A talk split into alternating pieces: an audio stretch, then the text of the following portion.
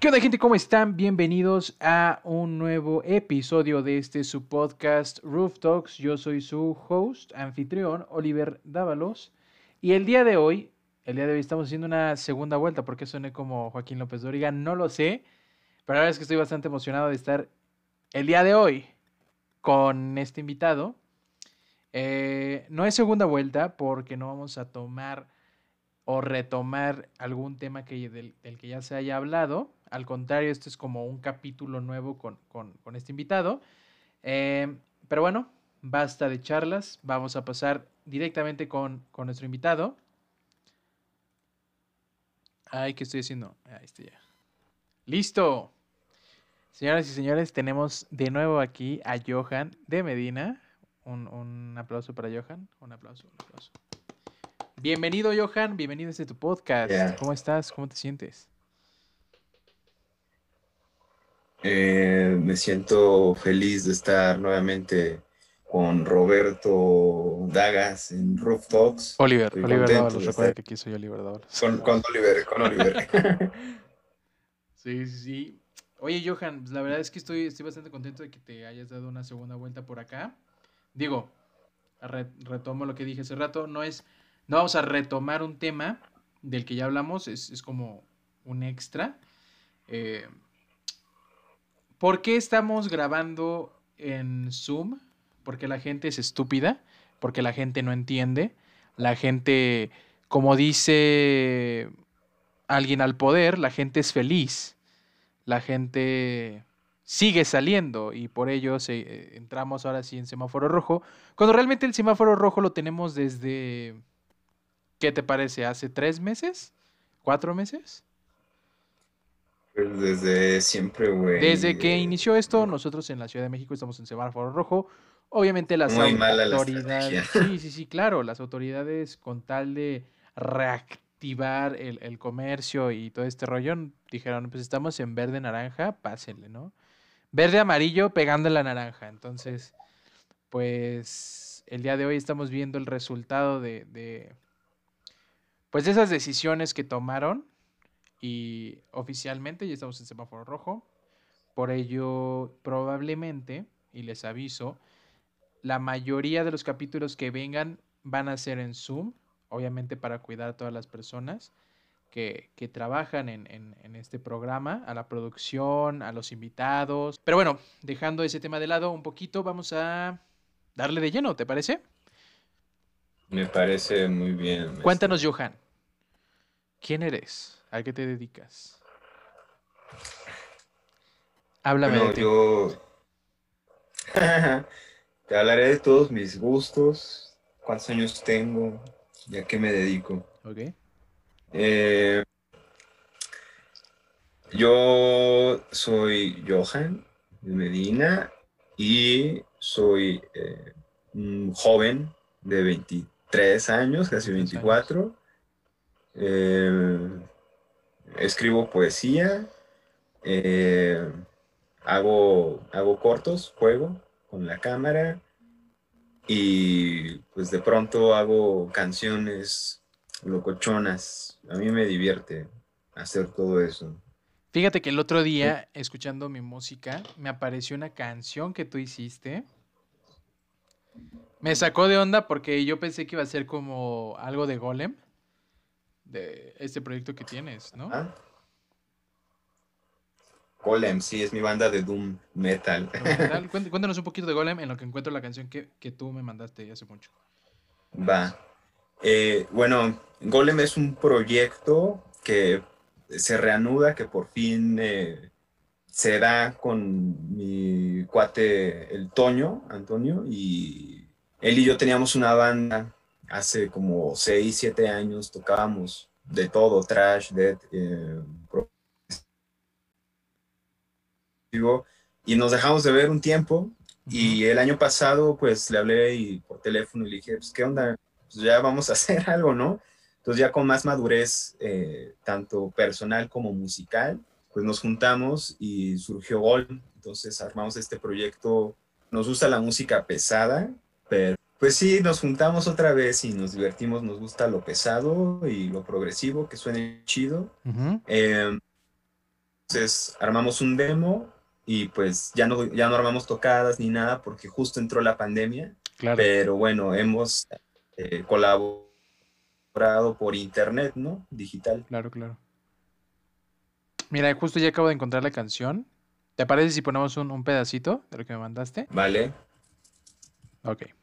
Me siento como hay un poquito de retraso en la, en la señal de la llamada, me siento así como en Noticieros Televisa, donde hay un retraso entre la llamada del conductor y el reportero. Así me siento un poco. Ajá. A ver, ahí va. A ver si te acuerdas.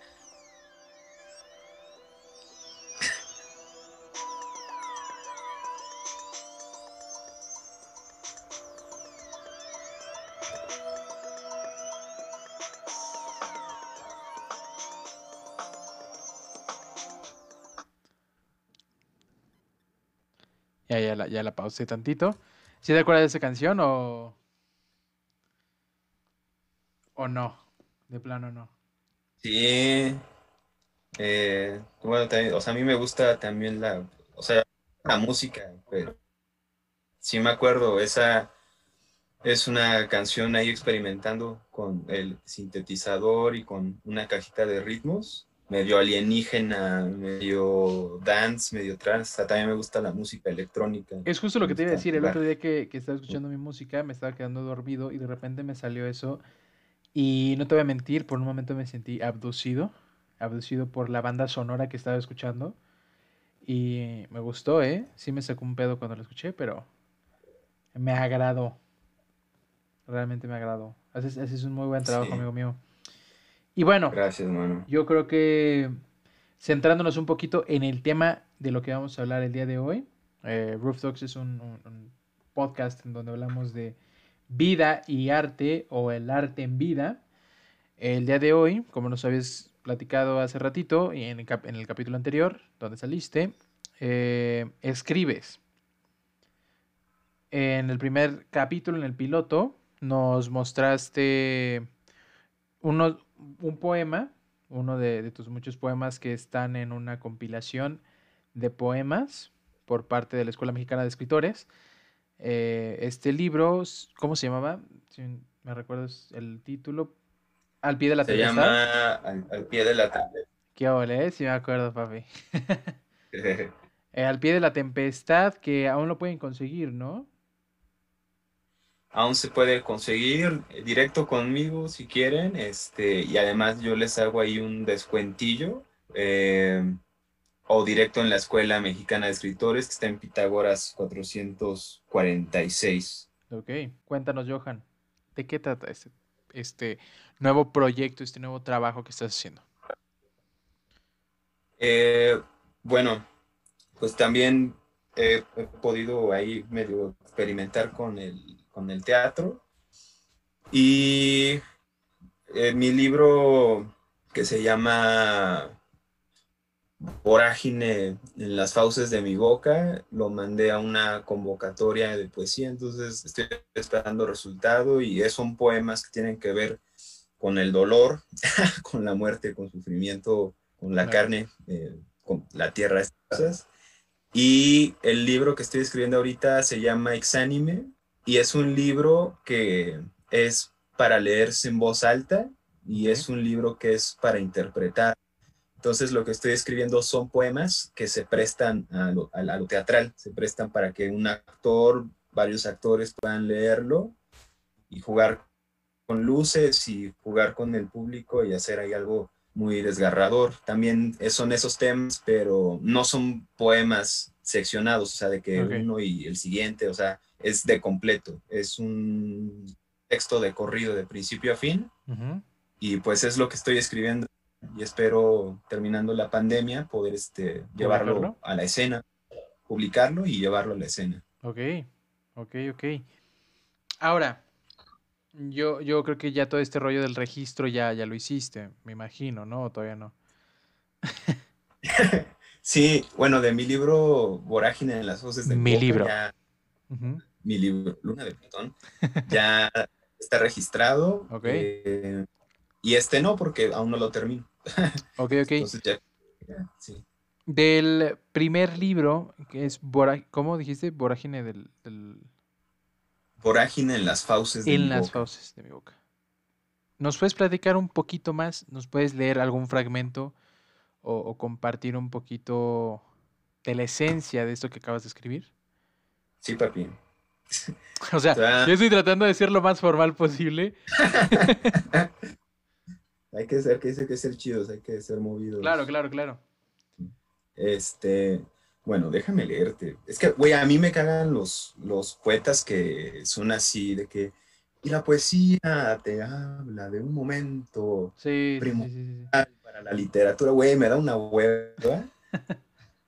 Pero a ver, te voy a, a leer uno, güey. Eh, te voy a leer dos, güey, si me das permiso. Claro, claro. Este es, eh, mira, este es tu espacio, tú vienes aquí a compartir.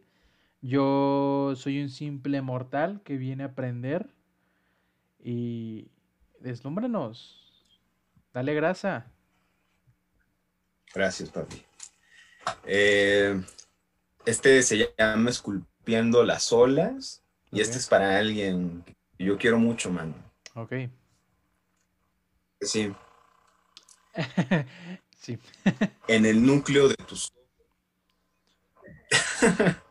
Ahí va, otra vez, En el núcleo de tus ojos, eco de la voz, dentro del vientre, al centro del ombligo y por debajo un corazón. Perlas en las manos, en la punta de la lengua, al borde de la luna, su labio suave se desliza en la boca, una marea. Tridente del océano levanta un maremoto, torrente de sirenas ignoto en lo profundo Llueven perlas en el pozo de la mujer submarina, llueven perlas en el rostro, agua dulce, malaquitas. Es ese, güey. Ese es de los últimos, güey, con, el que cierra mi, libro. Y este es el primero con el que empieza. Déjalo, agarro por acá. Ok, aquí está, güey, va, ahí va. Se llama Profetizo muerte en tus ojos. Decidí volver al origen, caminar en las palabras de un viejo yo, quizá más lúcido en sepulcro, logro ver el camino que emprendo hacia el nombre de alguien, algo que me persigue y jamás me alcanza. El hambre por saber las cosas me ciega no reconozco la verdad oculta. En movimiento, en alguna muerte del pasado. Hay llagas en mis pies que se abren al caminar. Hay tierra en mis heridas. Así es como escribo, en desiertos nocturnos. Busco un manantial que refresque el lenguaje. Fruto mítico que nutre la existencia.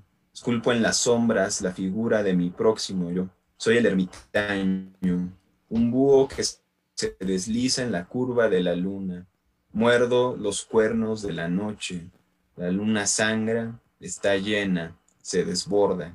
Profetizo la llegada del sol, cada vez más oscuro y espeso. Sus rayos son grilletes que se atan a mi carne. Le pongo muchos nombres a la muerte que me espera. Me atraviesa el cielo, desquebrajo las estrellas e impone sus ojos sobre mi cuerpo. Estoy poseído, sacrifico mi lengua, la siembro en arena de plata, florece un cardo, sus espinas me penetran. Me enrosco al fin del mundo, bajo en espiral a los planos más oscuros. Soy un ave que ha caído, tengo la boca seca. Basta pronunciar el nombre de lo arcano para infestar de muerte mi corazón. Con solo invocarlo de vasto constelación. He vuelto al origen, no hay nada.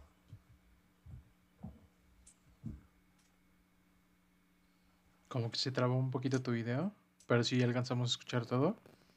Ahí está, ya, ya regresaste.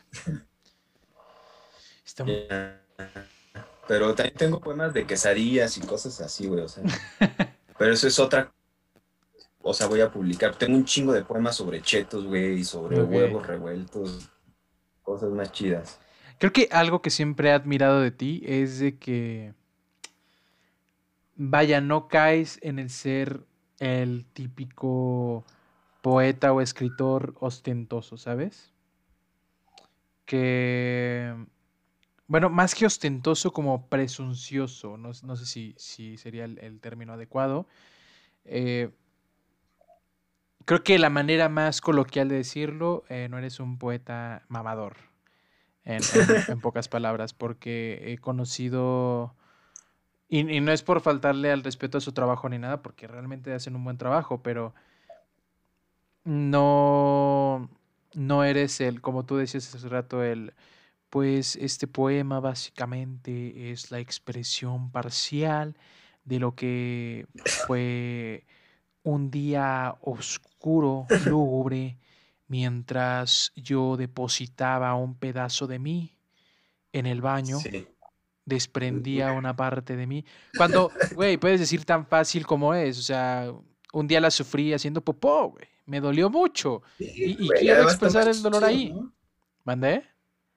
Está más chido, ¿no? Un pedazo de mierda asediaba el arco, de los anales de mi cuerpo. Algo así, no sé, está más... Sí, o sea, es, es, justo lo que voy. No, no, no llegas a ese grado de... Incluso hasta de sentirte superior, porque también es, es algo que, que, he notado a veces de que como que se le sube, ¿sabes? El, el decir, es que no comprendes lo que trato de transmitir en este texto y es como, güey, sí, ya sé que tuviste un fin de semana, un fin de semana malo, o sea, no, no, no, no le encuentro tanto tema. O sea, está chido tu trabajo, pero pues tampoco caigas en el, en el ser, pues, amador, ¿no? La verdad es que eso es algo que admiro mucho de ti, algo que respeto mucho. Y creo que yo soy como, ¿cómo decirlo? Como tu fan, soy tu, tu, tu seguidor más fiel, por muchas locuras que a veces hagas, siempre me sorprende, o sea, porque siempre encuentras la manera de, expresar algo a través de la locura y, creo que es, algo chido y es algo eh, digno de respeto, aunque tú a veces me digas que no sientes que escribes tan chido o, cosas por el estilo, la verdad es que yo sí te admiro mucho, te...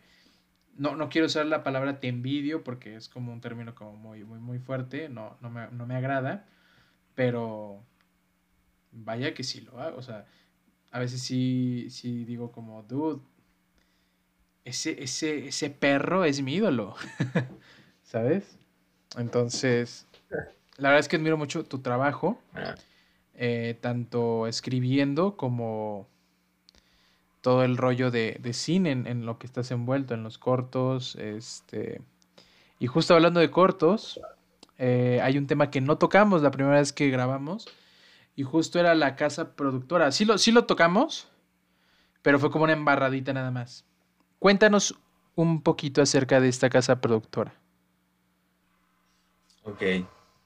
Eh, bueno, la casa productora nace de que yo quiero hacer el cine que me gusta ver. Quiero hacer cosas que me gustan ver y es un intento de muchos años, de ya un par de tropiezos y ahorita ya la consolido un poquito más y con gente más chida, con gente que, con la que ya he trabajado bien. Y pues bueno, la idea es eh, producir cortometrajes de todo tipo, es producir videos musicales, eh, videos corporativos de todo tipo. A mí me fascina el rock, ¿no? Y me fascina el teatro, pero vaya, o sea, también he podido participar en otras cosas y también disfruto filmar de todo, o sea, entonces es como hacer de todo, pero con una estética como muy, este, pues muy personal, pero muy conjugada por todas las personas que forman parte de la productora o de la producción en caso. Y ahora eh, producimos, eh, se produjo un cortometraje para un festival, una convocatoria, que es el 48 Horas Film Project.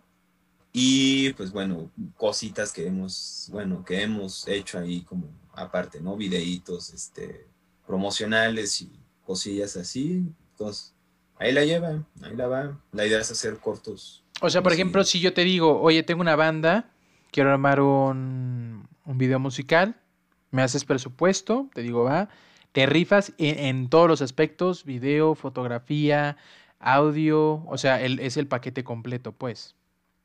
Es todo completo, ahí con el tiempo pues, le he como ahorrado y le he metido para tener equipo para filmar, eh, para filmar algo chido, producir algo chido, también el software de edición, el Adobe, todo eso, y pues trabajar chido, además del presupuesto también a mí me gusta mucho hacer propuestas eh, estéticas de lo que me imagino que puede ser el video musical, ¿no? Hacerlo chido, padre. Ok, ok. Y hace rato, bueno, hace unos momentos acabas de mencionar que participaste en, en este en este rally, el 48 Horas Film Festival. Cuéntanos un poquito, ¿qué es el 48 Horas? Para los que no sepan qué es el 48 Horas, claramente. El 48 Horas es un rally de cine que se hace una vez al año en todo el mundo. Eh, varios países participan y bueno, el chiste es hacer un corto de 48 horas, o sea, escribirlo, eh, filmarlo, producirlo, editarlo y entregarlo en esos dos días.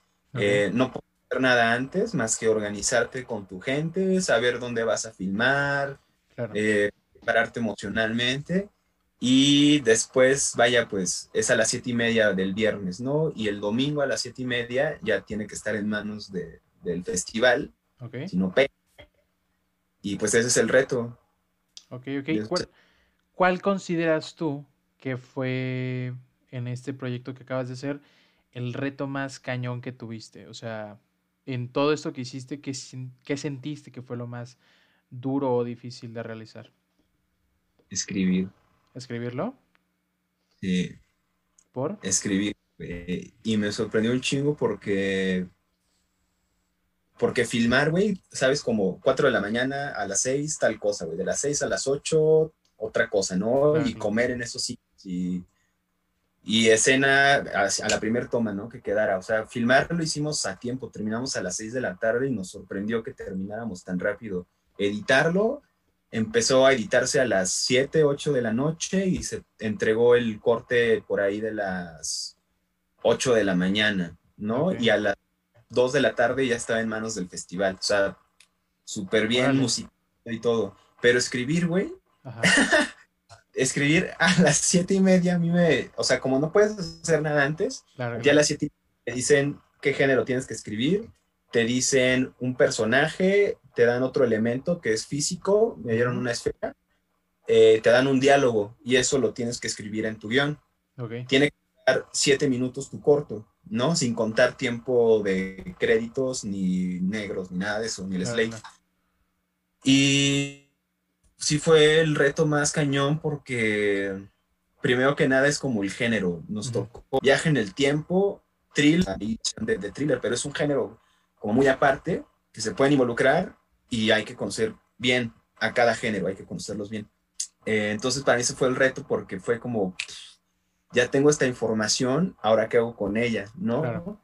Y mucho en que no quería caer como en repeticiones del viaje en el tiempo, la máquina en el tiempo. Este, que se regresa todo, ¿no? Cámara para atrás, este, y chispa, así me aventé un tiro primero como de frustración, como de que voy a escribir. Sí, claro. Con una amiga, con unos amigos, ahí como de, oye, es que me tocó esto, este, ¿qué hago, no? No, Johan, haz, haz lo que tú intuyas, como de, ¿y eso qué es? no sé. Pues sí, entonces me aventé, o sea, no te miento, tenía de las siete y media hasta las cuatro para escribir. Me aventé o sea, escribí como, como dos cortos en ese tiempo, o sea, y uno... O sea, me, refiero a escenas que ya no, que ya no incluí, que ya no metí, las tiré aparte, ¿no? Claro. Eh, originalmente mi corto se iba a tratar sobre un fotógrafo que es fetichista y que tiene ahí atrapada en el tiempo una mujer. Entonces, cada que toma una foto, el tiempo se repite y es el protagonista y ella lo sufre porque está en esta onda de cómo voy a romper el tiempo para que ya no esté yo atrapada. Entonces, cada que toma una foto la mata porque captura ese momento, ¿no? eso, o sea, eso ya no lo escribí, como que me enloquecí, dije, no, está muy chotado eso y lo tiré, ¿no? Claro. Y de ahí me dieron como las 2 de la mañana, ¿no? Y estaba sido como de, no he hecho nada, o sea, tengo tres páginas que voy a filmar, o sea, todo está puesto, la producción, la cámara, este, los rieles, todo, ¿no? Y la gente las cuatro y yo tengo que darles un papel, o sea, tengo que darles una historia. Y chispas, o sea, tenía aquí a, Isaac, que él me ayudó con, el, con la música y con la asistencia de, producción. Y estaba acomodándome ideas, pero se, o sea, se quedó dormido, ¿no? Y llegó el punto en que dije, a ver, voy a silenciar todo, me voy a concentrar en la pantalla y voy a escribir lo que salga. O sea, no me importa qué sale, eh, yo voy a intentar darle cauce, eh, intensidad, voy a intentar que sea algo bueno, pero pues voy a escribir porque no, ahí sí no me puedo volar más tiempo, ¿no? Claro. Y pues yo escribí el guion de siete páginas en una hora, en una hora y media, y pues lo que es... Pero de todo ese tiempo que tuve, fue hasta el final cuando ya pude por fin dar con algo, ¿no? Y que creo que se nota algo muy locochón, pero fue el reto, o sea, escribir realmente fue el verdadero reto. Ok. Digo, ahorita no. El, concurso acaba de ser. No puedes platicar bien de la historia, me imagino. No, no puedo hablar de nada de eso hasta que. O sea, te puedo contar el guion que ya no hice, ¿no? Pero. Claro, eh, La historia porque es hasta después de que se proyecte o que se esté proyectando y se va a proyectar del 7 al 14 de enero de forma digital. Te doy los links y a ver si los puedes poner por aquí o en la descripción. Claro, claro, claro. Lo malo es que cuesta, es un boleto, cuesta 120 pesos. Ajá. Y con ese boleto la gente que lo compre puede ver todos los cortos mexicanos de Colombia y del Festival de Iberoamérica que patrocina también esto. Ok. Eh, eh, y con ese voto puedes votar. Entonces, si alguien lo compra y ve mi corto y vota por mí, yo lo agradezco con todo mi corazón. Claro. Pero pasando eso, pues yo lo tengo ahí en mi, en mi YouTube y ya lo hago público, ya que se acabe la convocatoria. Ok, ¿cómo funciona el rollo de los votos? O sea, ¿es el que más votos tenga es el que gana?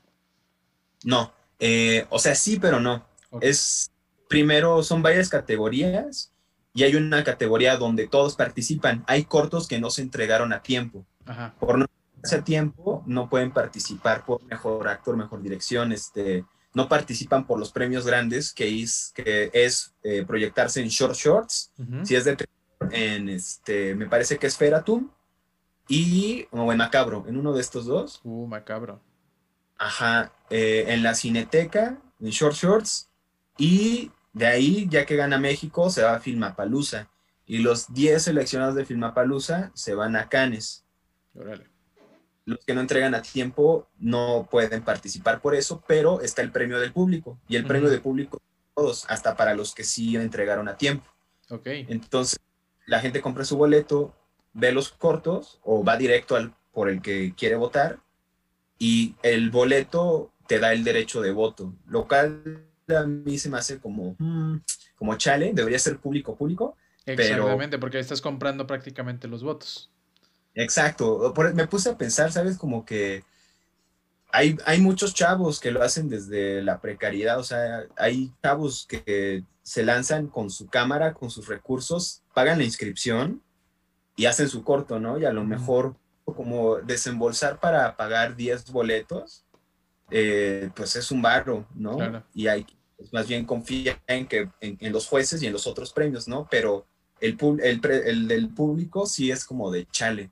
Eh, porque hay, hay banda que yo conozco que participó en, esta, en esta edición, o sea, y gente de las anteriores, y conozco algunas productoras que hicieron cortos, ¿no? Y conozco algunos que tienen como los recursos para meterle un buen a su producción. Claro, claro. Y es donde digo, chale, porque esa banda sin pedos le mete 10 mil, 20 mil pesos a los, a los, a los votos. Entonces, pues bueno, y de premio te dan una Nikon Z3 que cuesta como 3 mil dólares eh, al primer lugar. Y bueno, patrocinos que te salgan. Y al segundo lugar le dan este un curso y un software de guion que cuesta como 300 dólares, ¿no? O, pues bueno, o sea, son buenos premios, pero sí se me hace gacho lo de la, votación. Sí, claro, pero pues bueno, estás comprando el premio, ¿no? pues sí, de cierta forma, ¿no? Pero, porque no es como en la tele, o sea, no es como si estuvieras viendo la tele y son de corrido y te dicen, envía un mensaje de texto a tal y vota por el que viste de los 10 que viste, o sea, sí los viste todos, pero aquí pues vas directo por uno. Claro, claro, claro, es como vota tú. vaya bien en algo. Verás que sí, verás que, bueno, es, es algo que te dije desde antes de que empezaras con todo este rollo. Te quiero ver en Canes. Realmente sí, sí siento que, que tienes el potencial, que tienes la madera para crear algo grande, aunque a veces no te la creas, realmente lo tienes. Y sé que te lo crees, realmente te lo crees, pero la humildad a veces nos gana. Pues a lo mejor no en esta edición, pero quizá en la siguiente. En la futura, porque no sabemos. Aprendí un buen cosas. Claro. Yo creo que es, eso también te ayuda, el, el, participar y el seguir participando. Vas aprendiendo cosas y vas viendo cosas que no viste en, en ediciones pasadas y, y, que hacen que el flujo de trabajo sea un poquito más rápido, más eficiente. Y creo que también el flujo de creatividad va aumentando. Entonces, pues esperemos que para la próxima edición, aún no sabemos sobre esta, aún, aún no dice nada. Yo realmente tengo mucha fe en que que lo puedes lograr, que lo vas a ganar. Y para las próximas ediciones, pues a seguirle dando, a seguirle rompiendo. Yo creo que vas a llegar muy lejos, amigo mío. Tengo fe en ello. Con suerte, con suerte, yo espero. Vas a ver que sí. Me encanta tu calcetín. Uf, es, es. No, no, no mides lo pro, que es el tener el calcetincito aquí en el, en el micrófono. De hecho, ahorita te estoy salvando de muchos siseos horribles que te podrían estar reventando el oído, entonces. Salva bien el, el vientecito. Sí. Eh, es la una de la mañana y ya es la una de la mañana. Es que se apagan las luces de, de ambientación del cuarto. Ah, no manches, está chido. A la una, ajá, a la una de la mañana eh, las programé para que se apagaran. Ahí está. Las calaveras. ¿Cómo qué color te gusta? Come las uvas. Verde. ¿Verde? Verde, que te quiero verde. Ahí está verde. Me gusta el verde. Sí, oye, y hablando de cine, ¿ya viste que... ¿Qué película nombraron como parte de la historia de Norteamérica? No, ¿cuál? Shrek. Claro. Ya, ya la consideran como parte de. Hablando de verde. Hablando de verde, sí. Oye, qué cañón, ¿no? Yo realmente no. No le esperaba. Digo, siempre se van, creo que por un poquito por cine de arte o películas que han marcado mucha influencia en la cultura.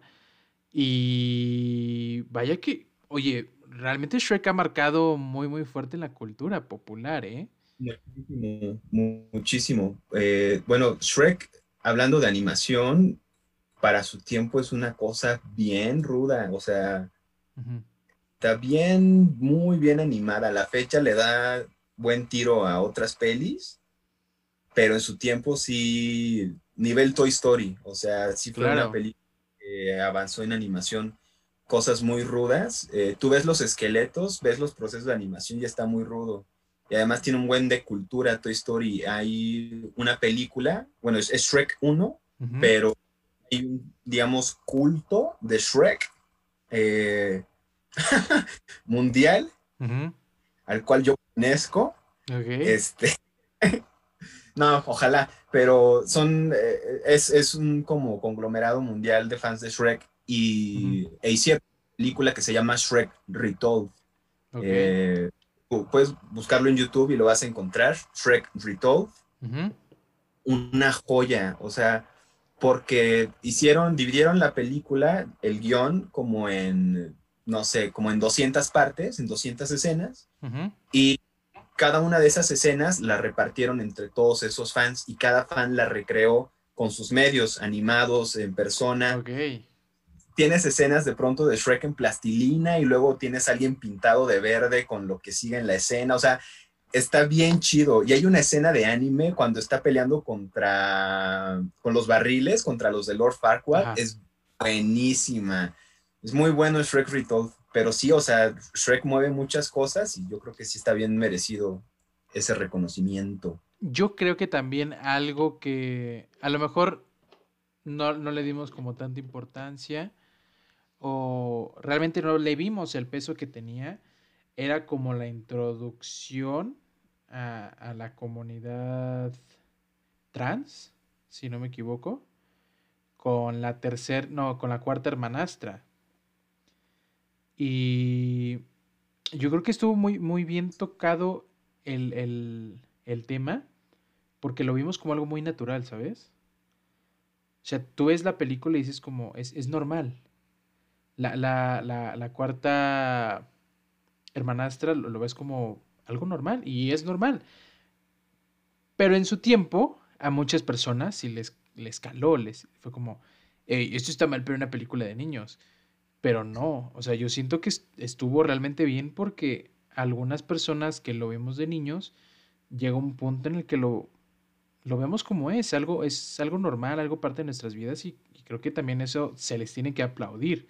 Eh, realmente, pues hay varios mensajes también que nos deja la película. Creo que uno, uno de ellos es el de la familia perfecta no existe.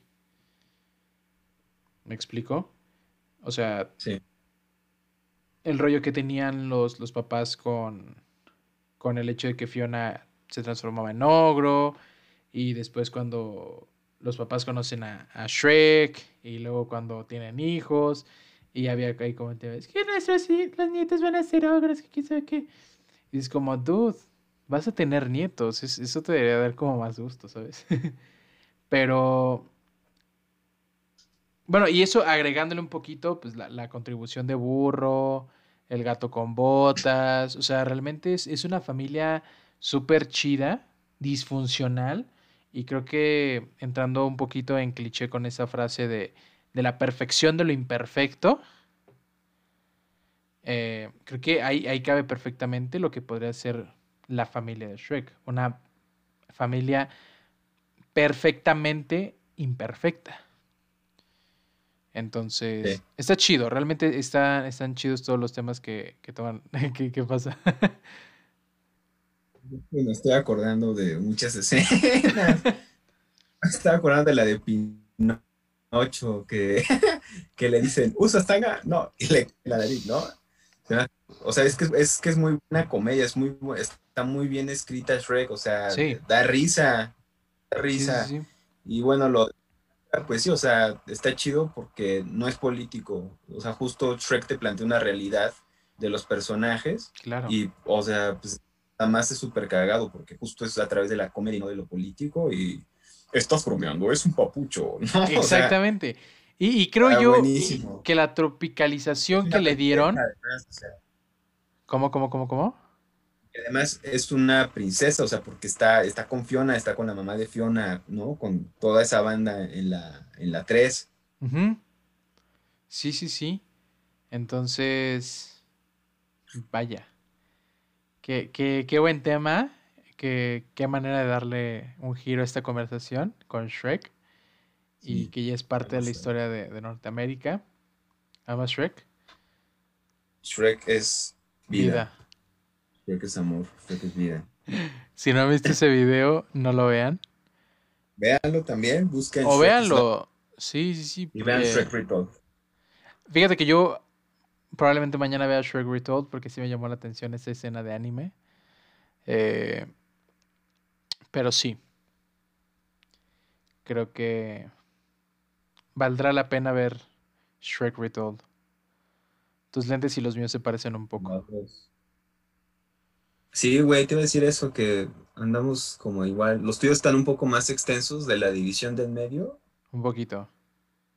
Pero sí, Y aparte están más cerrados de aquí, si te das cuenta. O sea, es más en gota y el tuyo es más cuadrado. Un poquito más cuadrado, sí. Me gusta, eh, me gusta hasta eso. Shreks de. Shreks, güey. Lentes de gente guapa. Lentes de Shrek. es que hasta traes tus audífonos de Shrek, güey. O sí, sea, los verdecitos, los, los mamalones. Ajá. Pues muy bien, crack, muy bien.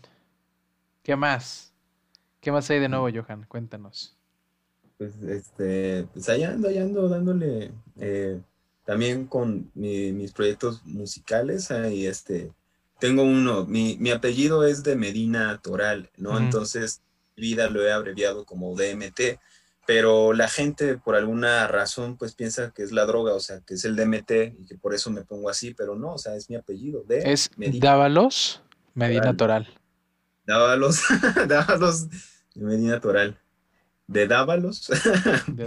Vato, no, no te conté eso. Este, bueno, creo que sí te conté. Conocí a esta Consuelo Duval. No manches. Sí, y cuando la conocí, algo como súper random que, digo, es la vida, ¿no? Qué cosas de la vida. No me había dado cuenta de los apellidos de los personajes de la familia Peluche. Eh, ¿Sabes cómo se apellidan? Sí. Es Ludovico Dávalos de Peluche y Federica Vargas de Peluche. Y su servidor se apellida como los dos fucking peluche. los... Soy Dávalos Vargas y me faltaría el de peluche. Pero. ¿De peluche? Pues así, así me tocó. ¿No eres Junior? no, no, no. No, no es cierto. Junior no, güey. El, el, el, este, Ludoviquito. Puede Porque ser Ludoviquito. Que se... Puede ser Ludoviquito, güey. Puede ser. Puede ser. Verga, güey, eres Ludoviquito. el original, güey, el primerito, el hijo del lechero, güey.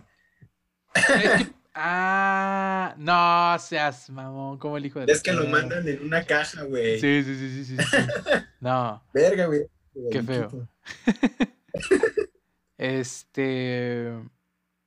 Qué cañón, ¿no? Y justo cuando, cuando la conocí a Consuelo Duval le quería contar eso, pero se me fue por una, por una u otra razón. No le Cuéntame, ¿qué, hablaste con Consuelo? Pues mira, como fue en el Indautor, realmente son temas que no, no puedo comentar en público.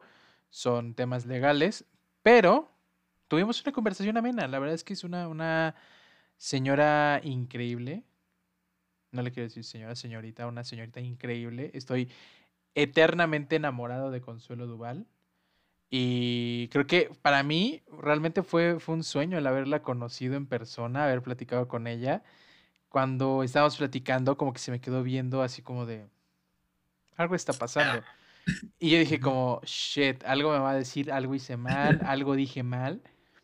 Este, y en eso detiene la conversación y me dice, ¿cómo te llamas? Y yo, fuck. Oliver. Oliver Dávalos me dijo, ay, es que te pareces a un amigo, ¿cómo se dice? A un amigo cercano que quiero mucho. Y fue como, dude, me parezco un amigo cercano que quiere mucho de Consuelo Duval. Entonces para mí fue, realmente fue un día muy increíble. La verdad es que disfruté conocerla. Si Consuelo Duval llega a venir a este programa, créeme que como creador de contenido y como hombre voy a estar realizado en la vida realmente estaría muy, muy feliz. Así es que si me ayudan a que Consuelo Duval, aunque sea por Zoom, pueda tener una conversación con ella, podemos platicar un poquito. Yo sería el hombre más feliz del mundo, contarle esta anécdota de mis apellidos. Pero sí, un, un mujerón. O sea, de verdad, de verdad, de verdad, mujerón.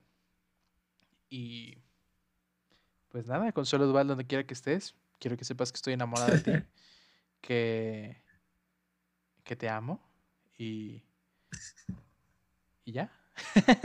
ojalá, ojalá un día aceptes una invitación a este programa. Aquí tienes tu espacio. Puedes venir a chismorrear conmigo. Puedes decirme gusano inmundo, jalarme las greñas. Estaría, la, la, verdad es que yo estaría encantadísimo de tenerlo, la verdad. No, no, no puedo negarlo. Pero sí, esa es, ese es como una historia que tengo con Consuelo Duval que, que, atesoro mucho, realmente atesoro mucho. Pues yo una vez conocí al Conejo Pérez. ¿Cómo lo conociste? Eh, lo conocí aquí en, este, en, mi pueblo, en San Andrés de Tepilco, hace como 15 años. Ok. este, abrieron una cancha del Cruz Azul. Yo pues, le, voy al Cruz Azul. No, no, no me da pena, no me, da vergüenza. oye, eso no lo sabía, le, vas al Cruz Azul. yo le voy al Cruz Azul, a, toda honra. Y de niño, pues yo, este, pues, aunque no parezca, yo, yo hacía, yo hago deporte. y fui, o sea, fui a inscribirme y fue él y fue este, se llamaba? Carlos Vela, se llamaba el jugador, y el Kikín, el Kikín que iban a ir, e iba este, y iba el Conejo Pérez, ¿no? Y a mí siempre me ha gustado ser portero, o sea, me gusta mucho jugar fútbol y ser portero. Entonces yo quería ver al Conejo Pérez y llevaba mi guantecito para que me lo firmara, pero no llegaba, no llegaba nadie, se hizo tarde y mi jefe y yo dijimos como que no, pues vámonos, o sea, ya, ya para la otra. Entonces voy saliendo sobre Avenida Las Torres y vemos que pasa en un carro pegadito hacia la entrada de donde estaba el, campo, al conejo ¿no? Y mi papá me dijo, mira, es el conejo, ¿no? Y salúdalo. Y yo lo saludé así todo chiquito, con mi balón y mi guantecito, ¿no? Así saludando. Entonces me ve como que me saluda y se regresa en el carro. Se regresa en el y baja la ventana y me saluda y pues me da su firmita. ¡Ay, qué pues, chido!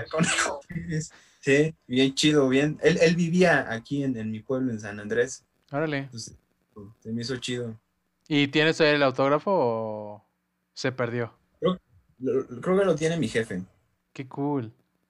Sí. Qué cool, qué cool. Yo lo mucho que tengo con Consolito es una foto. Pero para mí es... La voy... De hecho, la voy a enmarcar aquí, ahorita no pueden ver, pero en mi pared tengo fotos de pues, familiares, de amigos, que para mí son como momentos muy felices, con personas que amo mucho. Y me falta mi foto con Consuelo Duval por aquí, ¿eh? La voy a poner, la voy a imprimir y la voy a poner. Y Consuelo, sí, sí, de verdad nos podemos reencontrar en algún momento. Déjame tomarme otra foto para pegar en mi pared. Hay un póster de Mister Increíble con, con Elastigirl. Uf suya, güey. Sí. Sí, sí, sí, sí, sí, sí, sí, Oye, había olvidado ese hecho, ¿eh? De que ella es Elastigirl. O sea, en el momento, o sea, cero sus personajes y está 100% concentrado en su persona. Pero, oye, qué cañón. Conocí a Elastigirl. No había pensado en eso. La golosa 69. ándale, la golosa 69. A la También. Ajá, bueno, no, no puedo. Luego te platico cómo estuvo el, todo ese rollo, pero sí, ¿eh? Sí, sí, porque sacó como toda la lista de personajes y fue como. ¡ah! También, pero pues yo estaba embobado con ella. Pero sí, sí, sí, sí, qué cañón. Cañón esto de, de conocer gente famosa, de fangirlear un rato con ellos. Y. Qué chido, qué chido realmente disfrutar esto. Tú que te codeas, güey, con toda esa banda. Uy, ojalá, ojalá. Pero bueno, yo creo que, que ya estamos llegando al final de este capítulo. Creo que fue un capítulo muy chido, muy cool. Me gustó la fluidez. Me gustó como lo versátil que fueron los temas. Creo que siempre para mí es un gusto el platicar contigo, Johan. Para mí es un honor, para mí tú eres una eminencia en todo lo que haces, entonces para mí es, un momento de oro. O sea, te codeas, ahora sí, tú, tú sí te codeas como de esos momentos favoritos. Yo creo que mi momento favorito es con Dual y después le sigues tú, definitivamente. Pero bueno, yo creo que hasta aquí vamos a, dejar el capítulo de hoy. Eh, ¿algo, ¿Algo más que quieras agregar? ¿Algo más que quieras compartir? ¿Algún mensaje? ¿Algún pensamiento? Eh, este, no sé, eh, sigan aquí a, Roberto. Este, bueno, no sé de qué lado. Oliver. Sí. Ah, es que yo te conozco así, mano. Sí, sí, sí, sí, no, no, no pasa nada. sigan, sigan a Oliver. Ah, güey. Ese que cómo, cómo nos hicimos cuates, güey. Eso lo tenía. Sí, sí, sí, pero, o sea, ¿cómo fue el, momento? ¿Quieres contarlo? ¿Quieres contarlo antes de que terminemos? Muy apestoso. ¿Quieres contarlo? adelante, ¿eh? Adelante, adelante. Estábamos Oliver y yo. Eh, habíamos jugado como cebollitas o algo así. Algo así habíamos hecho. No recuerdo las cebollitas, pero cebollitas, cebollitas, y estaban ahí todos, ¿no? Este, y en eso, como que el silencio, y la neta, pues yo pues soy un ser humano y pues, me salió un purrum, ¿no? Así, de repente, como que yo, y este güey, que, que me ve así, yo le digo, Shh. yo también, ya. Así nació nuestra amistad. Pero no, no fue como, o sea, fue como una miradita, ¿sabes? De que. Ajá. Acá Holmes. que nadie, nadie, más se dio cuenta. Sí, sí, sí me acuerdo mucho. Pero no, no habíamos jugado cebollitas. Estamos preparando una tocada para algo de, de la iglesia. ¿Te acuerdas? Creo que sí, ajá. Nada más me acuerdo que había más gente, que estabas tú y que yo me, me flatulencié. Sí, sí, sí, me acuerdo un poquito. Y me, como... me desabroché. I catch, bro. Don't worry about it. I catch. Y, no te miento, yo también soy así, yo soy peor, yo soy cínico. A mí me gusta echármelos y que la gente se dé cuenta y es como, ah, ¿escuchaste? Entonces, a mí me da risa echármelos. La verdad creo que es algo como de mí, para el mundo. A mí me pasó un en la secundaria, igual como contigo. Estábamos jugando básquetbol y le iba a quitar el, el balón a una, a una chava, a una compañera. Entonces, en eso que me muevo así como para quitarle el balón, y es no, no, como que raja así. pero, güey, ahí mi reacción sí fue como de. Entonces, la agarré, o sea, como que la, la, abracé y le tapé la boca y le dije, Shh, le dije, no hagas ruido porque todos van a entrar si van a que soy un peor, güey. Qué pena me da con todos. Y me, dijo, sí, sí, sí, no digo nada, Johan, no digo nada. Oye, pues sí, él estaba acercando, vato, evidentemente no iba a decir algo, sí. No bueno, ¿eh? No bueno. Amigos pedorros. me agrada eso, me agrada eso. Date un, un, pedo de despedida, Roberto. ¿Mandé? Pedorréate de despedida. No, no, no. Aquí es, un espacio libre de humos. Entonces, yo creo que, que me despido de manera normal, de manera cordial, de manera educada. Muchísimas gracias por haberse quedado. Señoras y señores, Johan de Medina, muchas gracias por habernos acompañado. Y recuerden, todos los jueves a las 6 pm van a tener su capítulo de Roof Talks. Evidentemente este capítulo está saliendo, lo, estamos grabando un 22 de diciembre del 2020, pero este capítulo va a salir hasta enero del 2021. Estamos viajando en el tiempo, amigo mío. Estamos hablando en el presente, que después será pasado, pero estará en el futuro, que también será presente. Entonces, es un capítulo especial, es un capítulo del tiempo, es un capítulo que trasciende. O sea, este capítulo es del año pasado. ¿Qué? sí, o sea, es del año pasado. No, es, hoy es 22 de diciembre de 2020. Pero cuando salga, va a ser enero del 2021. No, sácalo en Navidad. No, porque justo, justo estoy haciendo el especial de Navidad, el, del ah, cual debes de participar. Ya te mandé. Bueno, ahorita te mando bien qué tienes que hacer. Pero bueno, para cerrar, muchísimas gracias por haberse quedado. Les mando un fuerte abrazo donde quiera que estén. Recuerden todos los jueves a las 6 pm, un capítulo todos los jueves de Roof Talks, su podcast con Oliver Dávalos. Los amo mucho, los quiero mucho. Gracias por acompañarnos y ahí nos vemos.